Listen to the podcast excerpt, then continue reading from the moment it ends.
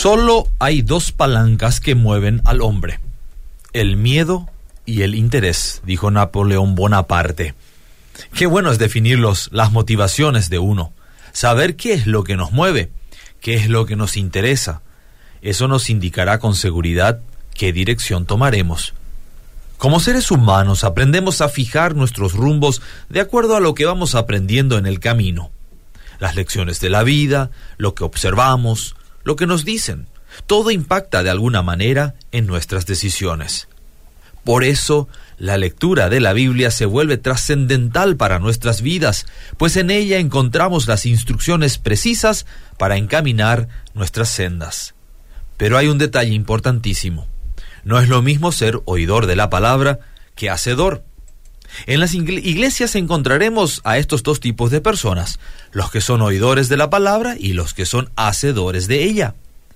Los que meramente son oidores se engañan a sí mismos, pensando que son cristianos, cuando en realidad podrían no serlo.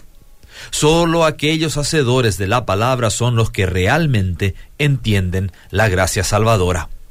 Hay muchas personas que piensan que van a ir al cielo porque creen las cosas correctas acerca de Jesús. Pero si mueren hoy, despertarían separados de Dios. La palabra de Dios es para el hombre como mirarse en un espejo. Ve la mancha de suciedad en la cara, ve su pelo despeinado, observa cuáles son los problemas y sabe qué necesita hacer para mejorar su apariencia. Pero si cuando se aparta del espejo olvida lo que tenía que arreglar, ¿de qué le sirvió?